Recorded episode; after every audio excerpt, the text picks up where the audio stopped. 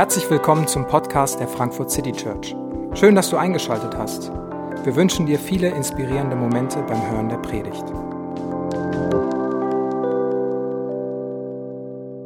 Guten Morgen, mein Name ist David. Schön, dass du, schön, dass ihr hier seid zum Start dieser neuen Predigtreihe. Diese neue Reihe heißt Next Step, der nächste Schritt. Und wir wollen der Frage nachgehen, was für jeden von uns in unserem Leben vielleicht die nächsten Schritte sein können. Ich denke, wir denken immer wieder viel darüber nach, ähm, was, was wir verändern wollen, also wo wir einen eigenen Antrieb haben. Manchmal sagen uns Leute von außen, was sich bei uns verändern sollte. Und es geht immer wieder darum, sich zu entwickeln, weiterzukommen, nächste Schritte zu gehen. Stehen bleiben, gleich bleiben ist zwar manchmal bequem, aber wir merken manchmal, dass es an, an Grenzen kommt.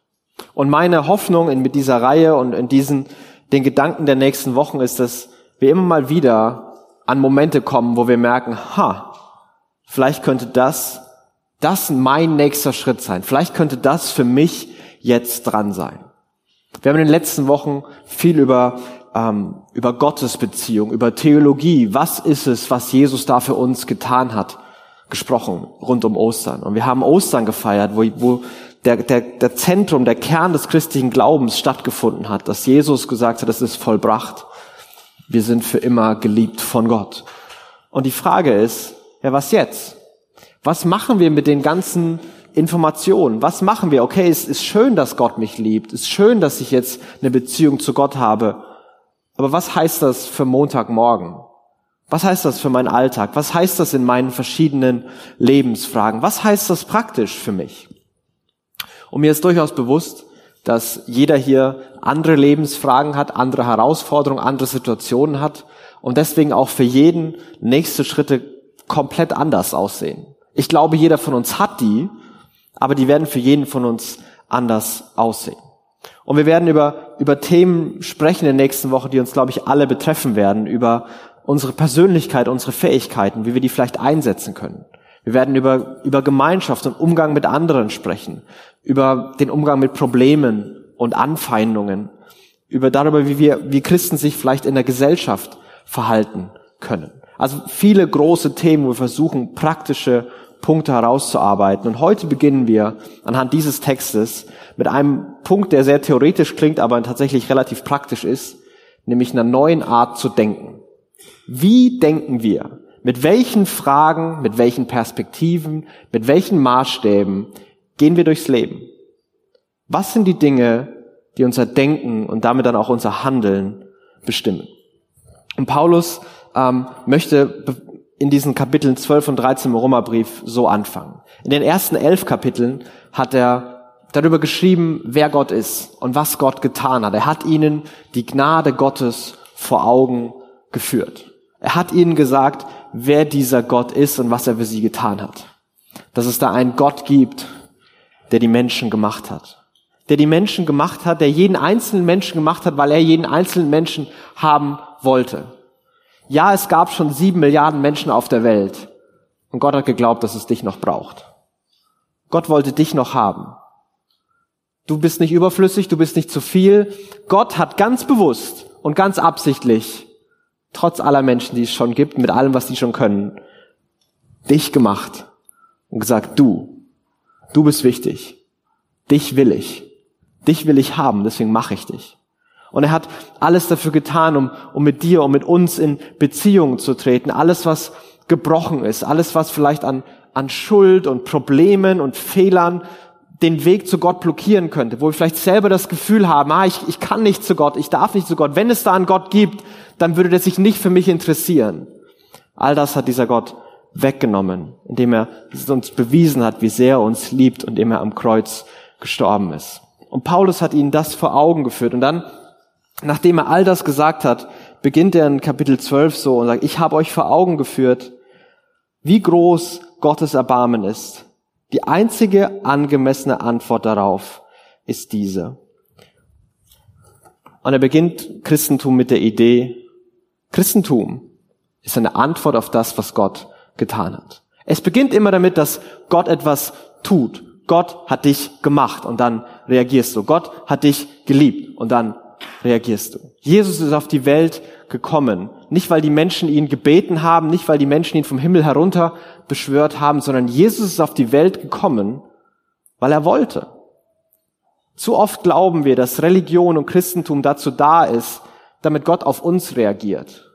Wir müssen etwas tun, damit Gott mein Gebet erhört. Wir müssen etwas machen, damit Gott sich um mich kümmert.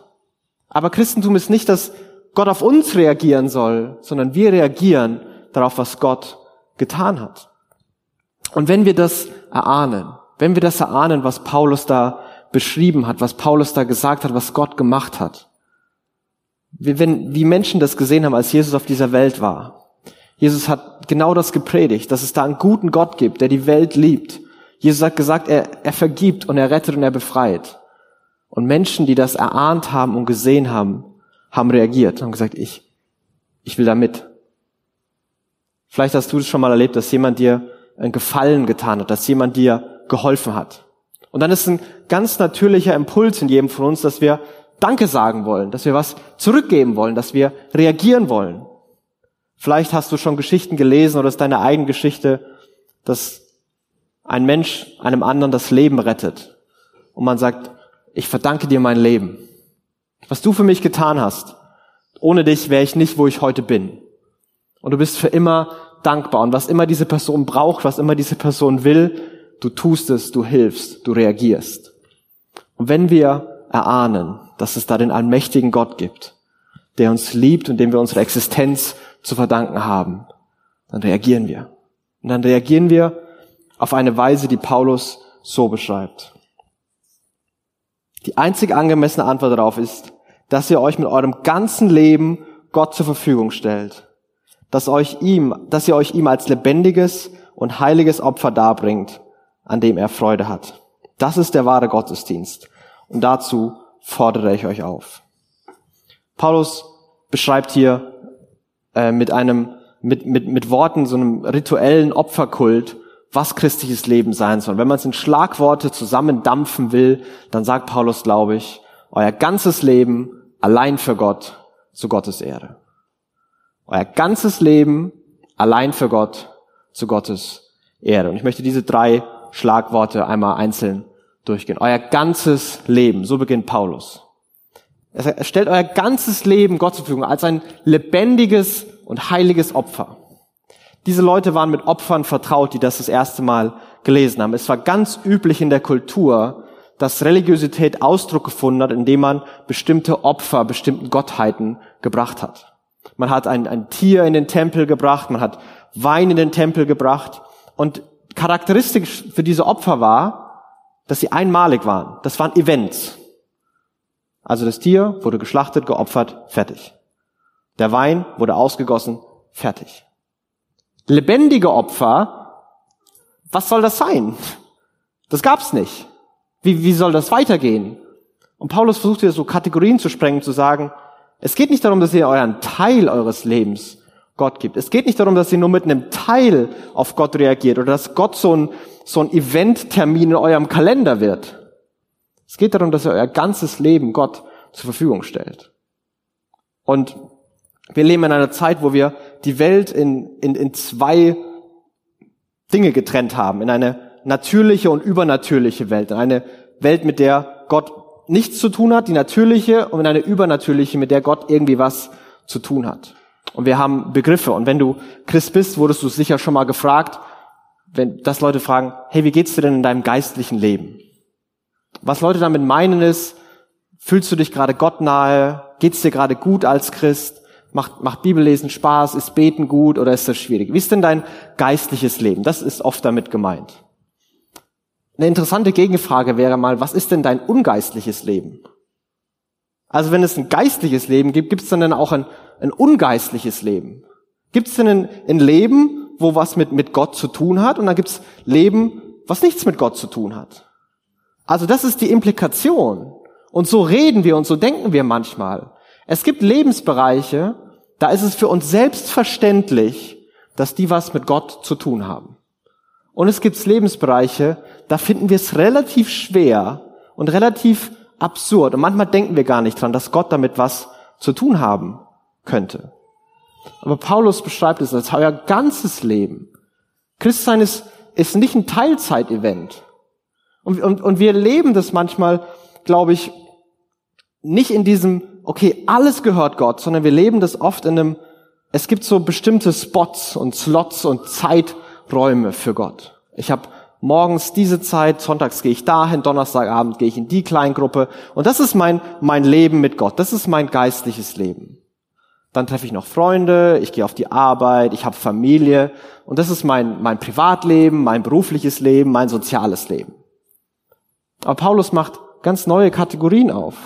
Und er macht Kategorien auf und sagt, euer ganzes Leben. Es ist nicht mehr das hier Gott, das ist für dich, diese Zeit, dieser Bereich, das hier ist für dich, sondern die Kategorie ist, ich bin für dich.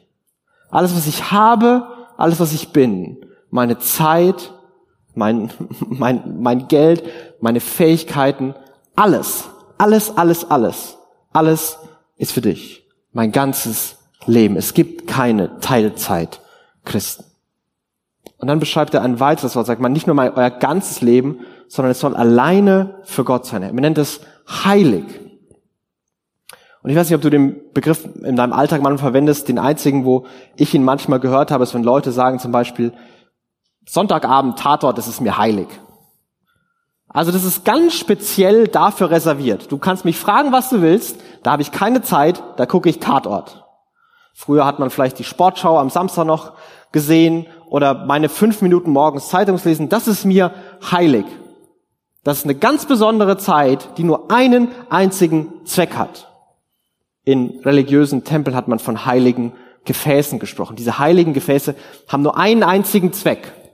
Die werden nicht für den Alltag gebraucht, sondern für einen ganz besonderen Zweck. Ganz alleine für eine Sache, nämlich für Gott. Ganz allein, ausgesondert, allein für Gott. Und allein für Gott zu leben bedeutet nicht, sich von allem zurückzuziehen. Es bedeutet nicht, dass du ein normales Leben führst, was immer normales Leben heißt, und dann auf einmal entscheidest, okay, jetzt will ich für Gott leben. Jetzt bin ich Christ, allein für Gott. Und dann fährst du in den Wald, setzt deine Frau und Kinder aus, kündigst deinen Job, ziehst dir komische Klamotten an und sagst nur noch komische Sachen und ab jetzt lebe ich allein für Gott. Ich habe einmal, äh, einmal da habe ich ein bisschen äh, mich geärgert. Da war ein junger Mann, der hat sicherlich sehr, sehr gut gemeint und hat so von seinem Leben erzählt. Hat gesagt, ja, also ich bin so und so Christ geworden, eine inspirierende Geschichte. Dann hat er gesagt, und dann habe ich mich entschieden, dass ich ganz für Gott leben will, allein für Gott leben will. Und deswegen bin ich auf die Bibelschule gegangen. Ich dachte mir so, okay, und wir alle, die wir hier sitzen und nicht auf irgendwelchen Bibelschulen waren, leben wir jetzt nicht ganz für Gott? Ist es nur, muss ich jetzt dahin gehen, damit ich alleine für Gott leben kann? Und manchmal haben wir diese komischen Kategorien. Bestimmte Leute, Leute, die bestimmtes Dinge tun, die leben allein für Gott. Aber Menschen, die ganz normale Berufe haben in der Wirtschaft, im sozialen Bereich, im pädagogischen Bereich, in der IT, die, die können gar nicht alleine für Gott leben. Wie soll das denn gehen? Wir fragen uns vielleicht manchmal noch als Christen, hey, wie kann Gott mir in, in meinem Beruf helfen? Wie kann Gott mir in meiner Situation helfen? Aber wenn wir allein für Gott leben, wenn diese Bereiche allein für Gott sind, dann werden die Fragen eine andere.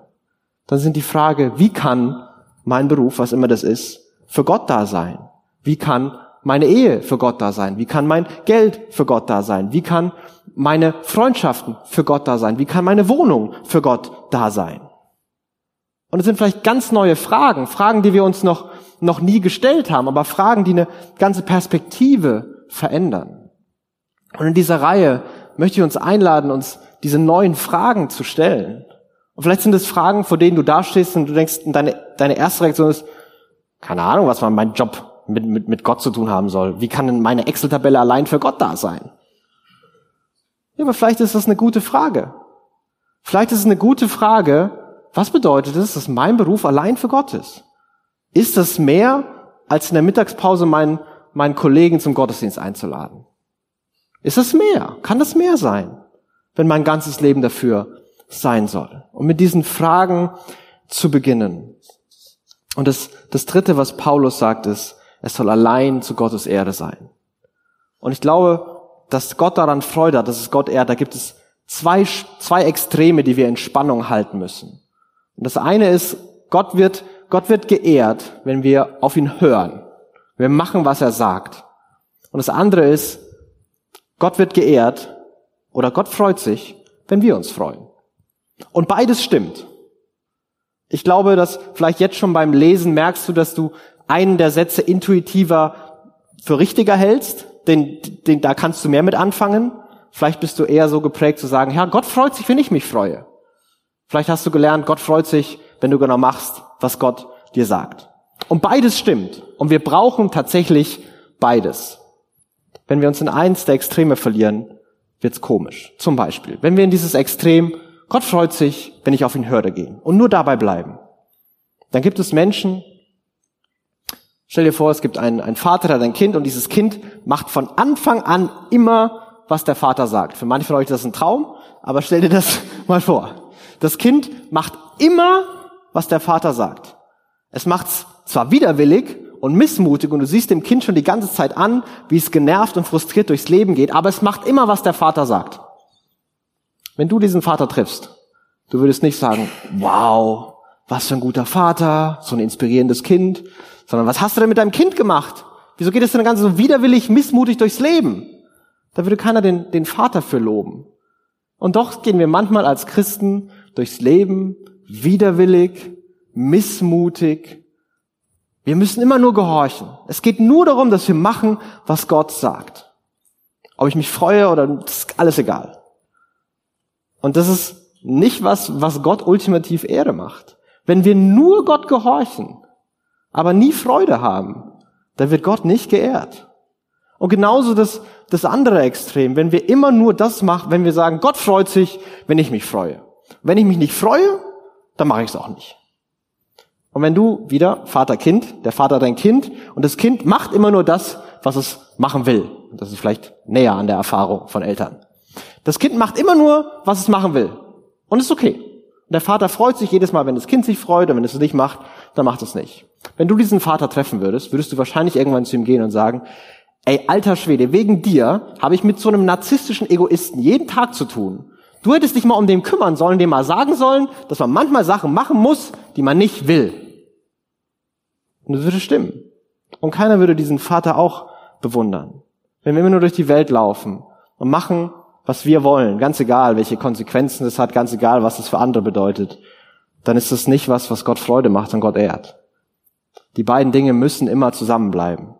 Manchmal gibt es Situationen, wo wir sagen, ich will das nicht, ich finde es irgendwie komisch, aber Gott, ich vertraue dir. Ich mache das, weil du es sagst. Ich glaube, dass du es besser weißt. Das ist gut. Da freut sich Gott, das ehrt Gott.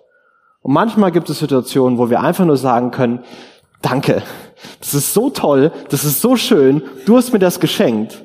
Und Gott freut sich, dass wir uns freuen.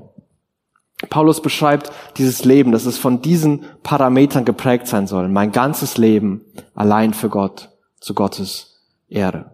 Und wie wir da, wie wir da hinkommen, wie das praktisch aussehen kann, das beschreibt er im nächsten Vers, indem er über eine Erneuerung des Denkens spricht. Und er sagt, richtet euch nicht länger nach den Maßstäben dieser Welt, sondern lernt in einer neuen Weise zu denken, damit ihr verändert werdet und beurteilen könnt, ob etwas Gottes Wille ist, ob es gut ist, ob Gott Freude daran hat, ob es vollkommen ist. Paulus sagt, ihr sollt auf eine neue Weise denken lernen.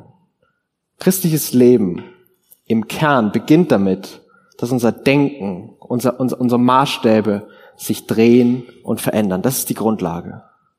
Es geht nicht darum, dass wir eine Liste bekommen, die wir erfüllen sollen. Hier sind zehn Gebote und hier ist Nächstenlieben und jetzt anstrengend machen, Christ sein.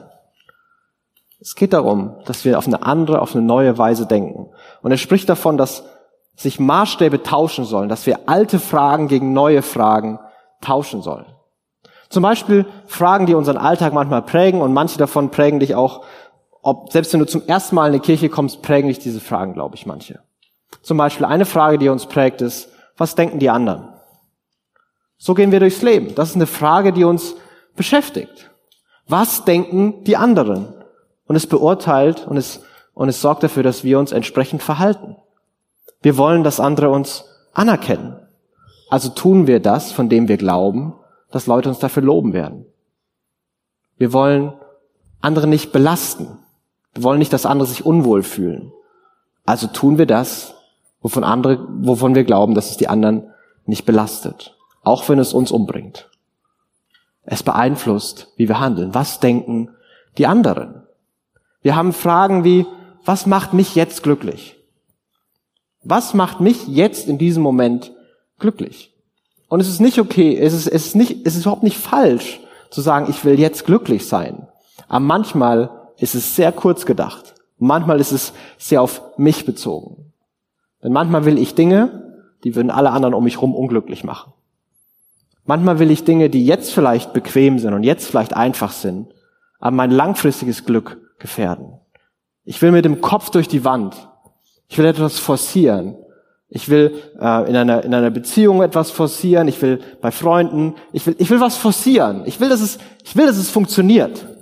Und ich merke gar nicht, wie viel Scherben ich mache, wie viel Zerbruch ich entsteht, der die Freude, die ich mir erhofft habe, unmöglich macht. Manchmal, manchmal haben wir Angst und wir schrecken zurück. Hey, das würde mich jetzt glücklich machen, aber ich habe einfach Angst. Ich, ich, ich will nicht. Ich traue mich nicht. Was denken die anderen? Ähm, und wir gucken vielleicht irgendwann zurück und bereuen ganz viel von dem, was wir verpasst haben. Und es macht uns eine Langzeit, es macht uns langfristig unglücklich, nur weil wir in dem Moment gesagt haben, ah, es ist mir zu anstrengend. Ich will, dass es einfach ist. Das macht mich jetzt glücklich, dass es nicht anstrengend ist. Manchmal sind Dinge anstrengend. Oder wenn du, wenn du vielleicht Christ bist, dann hast du diese Frage vielleicht schon gehört oder dir gestellt. Eine Frage wie, darf man das als Christ? Ich glaube, das ist keine gute Frage. Ich glaube, wir müssen über richtig und falsch reden. Aber ich glaube, diese Frage, die, die zeigt was, was in unserem Herzen los ist, was tatsächlich manchmal nicht hilfreich ist. Stell dir vor, ein Mann und eine Frau äh, reden miteinander und der Mann kommt zu seiner Frau eines Tages und sagt, hey Schatz, ich habe lange nachgedacht, aber ich weiß jetzt, ich habe ich hab drüber nachgedacht, darf ich als Mann eine andere Frau küssen, aber jetzt weiß ich, ich darf das nicht als Ehemann. Die Frau würde nicht sagen, super, yay, sondern erstens, da musstest du drüber nachdenken und zweitens, sag mal, warum stellst du dir die Frage überhaupt? Willst du das? Warum, warum stellst du denn die Frage überhaupt? Also ich stelle stell mir nicht die Frage, ob ich mir mit dem Messer die Finger abschneiden darf. Das will ich nämlich nicht. Das zeigt, manchmal, wenn wir uns diese Frage stellen, darf ich das als Christ, zeigt, wir wollen das eigentlich und wir würden gerne Gründe finden, die das legitim machen. Wir finden die noch nicht und deswegen, ah, darf man nicht. Aber ich, ich glaube, wir brauchen neue Fragen. In, in dieser letzten Frage, wir brauchen eine andere Frage. Nicht darf man als Christ, sondern bringt es mich näher zu Gott. Nicht darf ich als Ehemann, sondern hilft es meiner Beziehung zu meiner Frau. Und da geht es nicht mehr um nicht mehr nur um richtig und falsch. Manche Dinge sind vielleicht nicht falsch, manche Dinge sind vielleicht nicht verboten, aber die sind einfach nicht hilfreich. Die bringen dich nicht näher zu Gott. Manche Dinge, die sind nicht Sünde und verboten, aber die halten dich von Gott ab. Die bringen dich nicht näher zu Gott. Statt sich zu fragen, was denken die anderen, es könnte die Frage sein, hey, was ist hilfreich? Was hilft mir gerade? Was hilft den anderen, wenn ich das alles betrachte? Und manchmal ist es hilfreich zu sagen, nein, kann ich dir nicht helfen. Weil sonst würde ich nicht mehr fertig werden, dann würden alle anderen drunter leiden und du musst auch mal lernen, selber klarzukommen. Manchmal ist es sagen, ja, und ich helfe. Manchmal muss man Leute auch enttäuschen, weil es das Richtige ist, weil es hilfreich ist, weil Erwartungen einfach falsch sind. Und wir fragen uns, wir sollen uns neue Fragen stellen. Und durch diese neuen Fragen äh, ist das Ziel, dass eine Art, eine Art Intuition, eine Art innerer Kompass in uns entsteht. Dass wir ganz automatisch wissen, was ist richtig, was ist vollkommen, was macht Gott Freude. Es ist fast ein bisschen so, dass so wie du Gott kennenlernst, wenn du Freunde hast oder einen Partner hast und du weißt, das würde ihr gefallen. Das fände er jetzt gut. Und es geht darum, so eine Art von Intuition zu entwickeln, einen, einen Kompass, einen Maßstab, der uns prägt, der uns verändert. Es geht nicht darum, uns einen Druck zu machen, dass wir in jeder einzelnen Situation jetzt irgendeinen Bibelvers finden müssen, der uns sagt, was richtig ist. Also Paul hat gefragt, ob wir essen gehen und Peter hat gefragt, ob wir joggen gehen und ah, es gibt kein Bibelvers dazu, was soll ich machen? Aber dann einfach zu merken, okay, Paul geht so und Peter geht so, ich glaube, ich sollte heute zu Paul. Und, es, es gibt einen neuen Maßstab in uns, der uns hilft zu entscheiden. Und dieser neue Maßstab, dieses neue Denken ist nicht nur eine theoretische Spielerei, sondern das hat ganz, ganz praktische Folgen. Paulus sagt, hier in diesen, diesen kleinen, paar kleine Worte, die ich glaube sehr wichtig sind, lernt auf eine neue Weise zu denken, damit ihr verändert werdet. Veränderung beginnt da. Ich glaube, manchmal denken wir, wenn wir uns verändern wollen, wenn wir uns entwickeln wollen, es hat mit Disziplin und Methoden zu tun. Und wir kombinieren die beiden. Wir müssen uns anstrengen und dann wird sich was verändern, wenn wir es auf die richtige Weise machen. Aber ich glaube, es geht tiefer, es geht um Motive. Und ich denke, durch eine neue Art zu denken, ist es, es ist wirklich hilfreich, sich bei den besonders offensichtlichen Dingen zu fragen, warum will ich das eigentlich? Zum Beispiel. Zwei Beispiele von äh, Problemen und Herausforderungen, die Leute immer mal wieder haben. Ich will weniger lästern. Ist gut. Aber warum willst du das? Warum willst du weniger lästern? Weil dann, dann wäre ich einfach zufriedener mit mir. Ich bin mit mir, immer wenn ich lästere und danach bin ich, bin ich so unzufrieden und ich fühle mich so verurteilen und ich, ich will nicht so sein. Ich bin dann unzufrieden mit mir. Okay, heißt übersetzt, im Kern bist du mit dir noch nicht zufrieden äh, und das würdest du gern ändern, indem du weniger lästerst. Deswegen anstrengen, Energie, Energie, Energie, nicht mehr lästern. Aber der Grund, warum Leute überhaupt lästern, warum sie andere schlecht reden, ist, damit sie sich selber besser fühlen. Ich bin mir nicht zufrieden und deswegen rede ich schlecht über andere, damit ich mich besser fühle. Das verspricht, versprechen wir uns davon. Und es ist dieser Grund, der wird nicht gelöst. Das Grundproblem ändert sich nicht. Mit Disziplin und Anstrengung sind wir die Leute, die einen, im Schwimmbad einen großen Wasserball haben und sagen, so, diesen Ball soll keiner mehr sehen und wir drücken ihn unter Wasser. Und umso tiefer ihn du runterschiebst, umso anstrengender wird's. Und umso tiefer du ihn runterschiebst, irgendwann kannst du nicht mehr. Und umso höher wird er aus dem Wasser schießen. Und Disziplin und Anstrengung, ohne den Kern zu verändern, ist genau das. Und genau das erleben wir so oft. Wir strengen uns an, wir geben uns Mühe, wir versuchen eine neue Methode und wusch, es fliegt uns doch wieder um die Ohren. Es passiert doch wieder weil der Kern, weil die Gedanken, weil die Motive anderes sind. Genauso anderes Beispiel, Herausforderung zum Beispiel mit, mit Pornografie. Ich will keine Pornos mehr gucken. Warum? Weil man das nicht mehr machen soll. Weil ich mich danach immer so schäme. Warum Leute das überhaupt machen, ist oft, weil sie sich schämen, weil sie verletzt sind, weil sie keinen Sinn gerade haben. Und das verspricht dir eine Welt. Hier bist du jemand. Hier hast du Kontrolle. Hier hast du Erfüllung. Hier hast du Freude. Hier musst du dich nicht mehr schämen. Aber was es produziert, ist mehr und mehr Scham. Und auch hier, gleiches Muster. Ball, Disziplin, anstrengen, runterdrücken. Und es fliegt wieder und wieder um die Ohren. Die Lösung ist nicht, eine bessere Technik zu finden, um den Ball unter Wasser zu halten. Die Lösung ist nicht, zwei Hände zu nehmen oder sich mehr anzustrengen. Die Lösung ist, eine Nadel zu nehmen und die Luft aus dem beknackten Ball zu lassen. Die Lösung ist, den Kern zu ändern, die Grundfrage zu ändern. Hey, ich bin nicht zufrieden mit mir. Da ist ein Gott, der ist zufrieden mit mir. Da ist ein Gott, der sagt, du bist geliebt und du bist wertvoll. Und dann geht das Ding ganz leicht unter. Hey, du musst dich nicht schämen. Da ist ein Gott, der dich sieht, der jedes Detail von deinem Leben weiß und der sich auf dich zubewegt, der zu dir hingeht, der nicht vor dir wegläuft, der sogar sagt, ich, ich will in euch leben. So nah will ich euch kommen. Und Scham kann langsam verschwinden. Und der Ball geht unter. Manchmal geht es nicht so schnell, wie wir wollen.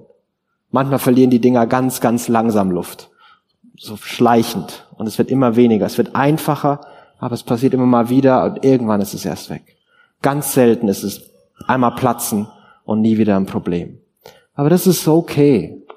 Schritt für Schritt für Schritt gehen wir neue Wege und wir denken auf eine andere Weise. Und es erfordert auch Disziplin, aber eine andere Art von Disziplin. Es erfordert die Disziplin, uns wieder und wieder an das zu erinnern, von dem wir wissen, dass es wahr ist. Es erfordert die Disziplin, uns ständig an die Wahrheit Gottes zu erinnern. Da ist ein Gott, der mich liebt. Und auch wenn du mich jetzt gerade kritisierst, ich bin geliebt. Ich weiß, was ich mache, ist richtig. Da ist ein Gott, der mich kennt. Und auch wenn ich mich gerade schäme und mich zurückziehen will, ich muss mich nicht vor Gott verstecken. Und es gibt tolle Methoden, sich wieder und wieder zu erinnern. Im Alltag wieder und wieder zu erinnern, dass es unser Denken mehr und mehr prägt. Bibel lesen. Ist eine tolle Methode, sich zu erinnern.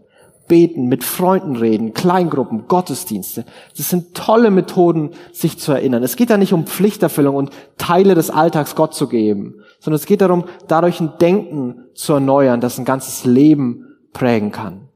Sich wieder und wieder vor Augen zu führen, da ist ein Gott, der mich kennt, da ist ein Gott, der mich gemacht hat, der mich wollte und der mich liebt. Und das wird unser Leben prägen und unser Leben verändern. Und das geht Schritt für Schritt. Und es dauert Monate, das dauert Jahre und es dauert Jahrzehnte. Also nicht entmutigt sein, wenn sich morgen nicht alles geändert hat. Aber dranbleiben, weitergehen, einen Fuß vor den anderen. Ein guter Schritt, ein Schritt in die richtige Richtung ist ein guter Schritt.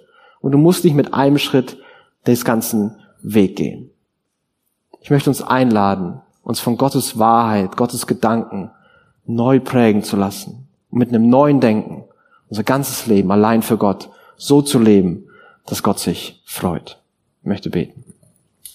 Vater, wir bitten dich, dass du uns in den Fragen und den Herausforderungen, die wir haben, hilfst. Vater, wir beten, dass, ja, dass du unser Denken erneuerst. Gott, du, du weißt, wo, wo wir Lügen glauben, wo wir Dinge über uns und über andere glauben, die nicht stimmen. Gott, du siehst, wo Muster in unseren Herzen und unserem Denken so tief geprägt sind.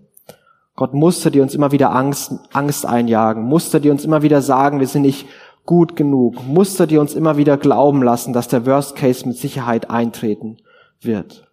Und Gott, wir, wir brauchen deine Wahrheit, wir brauchen deine Gnade. Und Gott, wir beten, dass du diese Momente hier in diesem Gottesdienst, Herr, alles, was heute noch passiert, dass du das nutzt, um um Wahrheiten in uns groß zu machen.